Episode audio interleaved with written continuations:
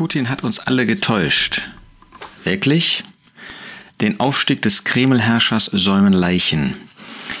Einen solchen Artikel las ich vor einiger Zeit in der Neuen Züricher Zeitung. Und da wurde sehr klar herausgearbeitet, ähm, dass das eigentlich ein nicht vertretbarer Einwand ist, den viele Politiker, viele Menschen ähm, heute machen und äh, für sich in Anspruch nehmen, dass man Putin in dem, was ähm, er tut, wie er es tut, ähm, in was für einem Machtanspruch er da handelt, äh, dass man den nicht hätte erkennen können ähm, und dass das ganz plötzlich auf einmal ganz, ganz anders war als vorher. Und äh, in diesem Artikel wird herausgearbeitet, das ist einfach nicht wahr. Wenn man die Augen aufgemacht hätte, wenn man bereit gewesen wäre, äh, wirklich über Fakten zu sprechen, dann hätte man von Anfang an, ja, von Anfang an vielleicht nicht, aber schon lange Zeit sehen können, in was für eine Richtung es läuft. Ist das nicht auch im christlichen Bereich wahr? Ist nicht auch im christlichen Bereich es oft so, dass wir die Augen verschließen vor der Wirklichkeit, dass wir uns etwas schön malen und dann ganz überrascht tun, wenn auf einmal, wie wir das so ausdrücken, das Kind in den Brunnen gefallen ist? Wir sehen die Entwicklung von Menschen, wir sehen die Entwicklung von Jugendlichen, wir sehen die Entwicklung von Predigern, wir sehen die Entwicklung von solchen, die, äh, man würde heute neudeutsch sagen, Influencer sind ähm, und tun dann auf einmal ganz überrascht, wenn das in eine bestimmte Richtung geht. Wie finden wir das in Gottes Wort? Es ist ja so, dass bei Judas Iskariot zum Beispiel die Jünger wirklich, äh, wie man das so sagt, aus allen Wolken gefallen sind. Der Herr hat das natürlich gewusst, er hat das nicht offenbart. Aber hätte man nicht die Gesinnung von Judas sehen können, wir können ja nicht in das Herz sehen, aber was wir tun können ist, dass wir sehen, was jemand tut. Ähm, Simon der Zauberer, da war doch offensichtlich, dass er selbst sein die Ehre suchte äh, Apostelgeschichte 8, dass er nicht wirklich die Ehre des Herrn suchte, sondern äh, dass er alles das getan hat, was ihn selbst irgendwie, äh, was ihm selbst genutzt hat, was ihn selbst in den Mittelpunkt gestellt hat. Wenn wir an Saul im Alten Testament denken, das sind jetzt alles Ungläubige, dann finden wir, dass dort ähm, deutlich wird durch das Verhalten, dass kein Glaube vorhanden war. Konnte man da wirklich überrascht sein über den Weg, den er gegangen ist? Ähm, wenn wir an die heutige Zeit denken, in der wir leben, ähm, da finden wir zum Beispiel in Apostelgeschichte 20, Vers 29 und 30, dass Paulus sagt, ich weiß, dass nach meinem Abschied reißende Wölfe zu euch hereinkommen werden, die die Herde nicht verschonen. Und aus euch selbst werden Männer aufstehen, die verkehrte Dinge reden, um die Jünger abzuziehen hinter sich her. Ähm, sind wir noch bereit zu sehen? Sind wir noch bereit, mit geöffneten Augen ähm, zu, äh, zu einem biblischen Urteil zu kommen und uns nichts vorzumachen. Diese Leute, die der Apostel Paulus hier beschreibt, das sind ja nicht Leute, die durch eine Art und Weise aufgefallen sind, dass ähm, sie abschreckend sein würden oder abschreckend waren.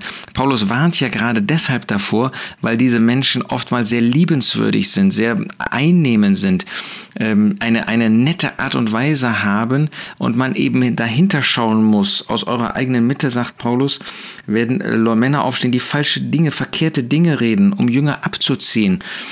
Das heißt, ähm, das ist an dem, was sie sagen, an dem, was sie schreiben, an dem, was sie tun, wird offensichtlich, dass sie die Herde wegziehen und dass sie sie nicht zu Christus führen, sondern hinter sich her. Der Jesus hat das in Johannes 10 ähm, auch von diesen falschen Hirten, von den Dieben und den Räubern deutlich gemacht. Und auch von außen kommen solche, ähm, die die Herde nicht verschonen. Das kann man sehen. Äh, wir müssen nur bereit sein, eben ähm, die Dinge auch einmal nüchtern nach dem Wort Gottes anzuschauen, uns nicht blenden zu lassen, vielleicht durch die Art, vielleicht durch die Gabe von jemand, sondern mit einem äh, biblisch Natürlich in Demut und ähm, auch in äh, Selbstreflexion über das, was man selber denkt, was man selber tut, ähm, das ähm, nach dem biblischen Urteil ähm, anzuschauen. Wir haben ja eine Verantwortung für die Herde. Äh, wir als Väter für unsere Familie, wir als Eltern für unsere Familie, wir am Ort für die Geschwister am Ort, wenn wir einen gewissen Ältestendienst tun. Ähm, als solche, die wir über den Ort hinaus tätig sind, haben wir eine Verantwortung für die Herde. Nehmen wir sie wahr oder verstecken wir uns? Im Judasbrief ist das auch sehr deutlich, ähm, dass solche Entwicklungen äh, vorhersehbar sind. Wie spricht ähm, Judas dort in Vers 8? Doch ebenso beflecken auch diese Träumer das Fleisch, verachten Herrschaft, lästern Herrlichkeiten. Das sind solche, die sich über Autoritäten einfach hinwegsetzen, die schlecht von ähm, älteren Brüdern zum Beispiel sprechen, die schlecht von ähm, solchen äh, sprechen, die der Herr als Autorität gegeben hat. Mögen sie noch so schwach und mangelhaft das tun. In Vers 10, diese aber lästern, was sie nicht kennen, was irgend sie aber von Natur wie die unvernünftigen Tiere verstehen, darin verderben sie sich.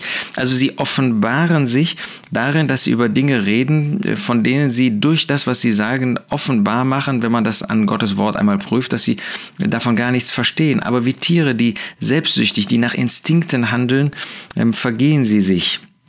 Vers 11, sie sind den Weg Keins gegangen, haben sich für Lohn dem Irrtum Biliams hingegeben. Ähm, das macht deutlich, dass ähm, sie ähm, Personen folgen, die in der Schrift beschrieben werden, dass sie Merkmale an sich haben, wie ein Biliam, der ähm, aus Ehre für sich bestimmte Dinge getan hat. Kein ähm, der eine Religiosität an den Tag gelegt hat, aber ohne Gott, der Gott den Rücken gekehrt hat. Das sind natürlich hier Ungläubige, aber wir sehen, dass dieses Schwarz-Weiß-Bild, dass es sich eben in Merkmalen auch auf mich, auf uns als Gläubige übertragen lässt. Sie sind Flecken bei euren Liebesmalen, die haben, die schrecken nicht davor zurück, auch ähm, inmitten der Gläubigen weiter tätig zu sein, ja, auch ähm, Leute auf ihre Spur zu bringen, abzuwerben für ihren eigenen Weg, für ihre eigenen Ideen, für ihre eigenen Überzeugungen wilde Meereswogen, die ihre eigene Schändlichkeit ausschäumen. Ähm, da sieht man, das ist sichtbar, das kann man erkennen, das kann man identifizieren. Wie ist das mit Demas? Der ist, das ist ja nicht von heute auf morgen gegangen, dass er die Welt lieb gewonnen hat, wie Paulus das ähm, in 2 Timotheus 4 beschreibt, sondern das hat eine Vor einen Vorlauf gehabt. Putin hat uns alle getäuscht. Nein, wir haben uns alle täuschen lassen. Wir haben uns täuschen lassen wollen. Wir sind einem falschen, einem Idealbild hinterhergelaufen im Blick auf seine Person. Das können wir auch im Blick auf Christen. Das ist eine echte Warnung, ähm, dass wir nicht nachher sagen, ich habe das ja alles nicht kommen sehen, ich habe das ja alles nicht äh, gesehen. Ähm, wenn jemand etwas gesagt hat, der hatte ja, das war ja aus Eifersucht, das war ja jemand, der äh, jemandem was geneidet hat. Sind wir noch bereit, die Augen offen zu halten? Nochmal, auch in Selbstreflexion. Ähm, und ähm, wie an anderer Stelle mal gesagt, wir dürfen auch nicht einfach falsches Zeugnis ablegen, ähm, hinterrücks oder einfach irgendwelche Gerüchte in Umlauf bringen, sondern es muss nach der Wahrheit sein. Aber dann lasst uns nicht so tun, als ob wir Dinge, dass wir Entwicklungen nicht gesehen hätten. Wir können das auf Orte beziehen, wir können das auf Personen beziehen und wir müssen das in erster Linie immer wieder auf uns selbst auch beziehen, ob wir bereit sind, uns und unser Leben an dem Wort Gottes auch messen zu lassen.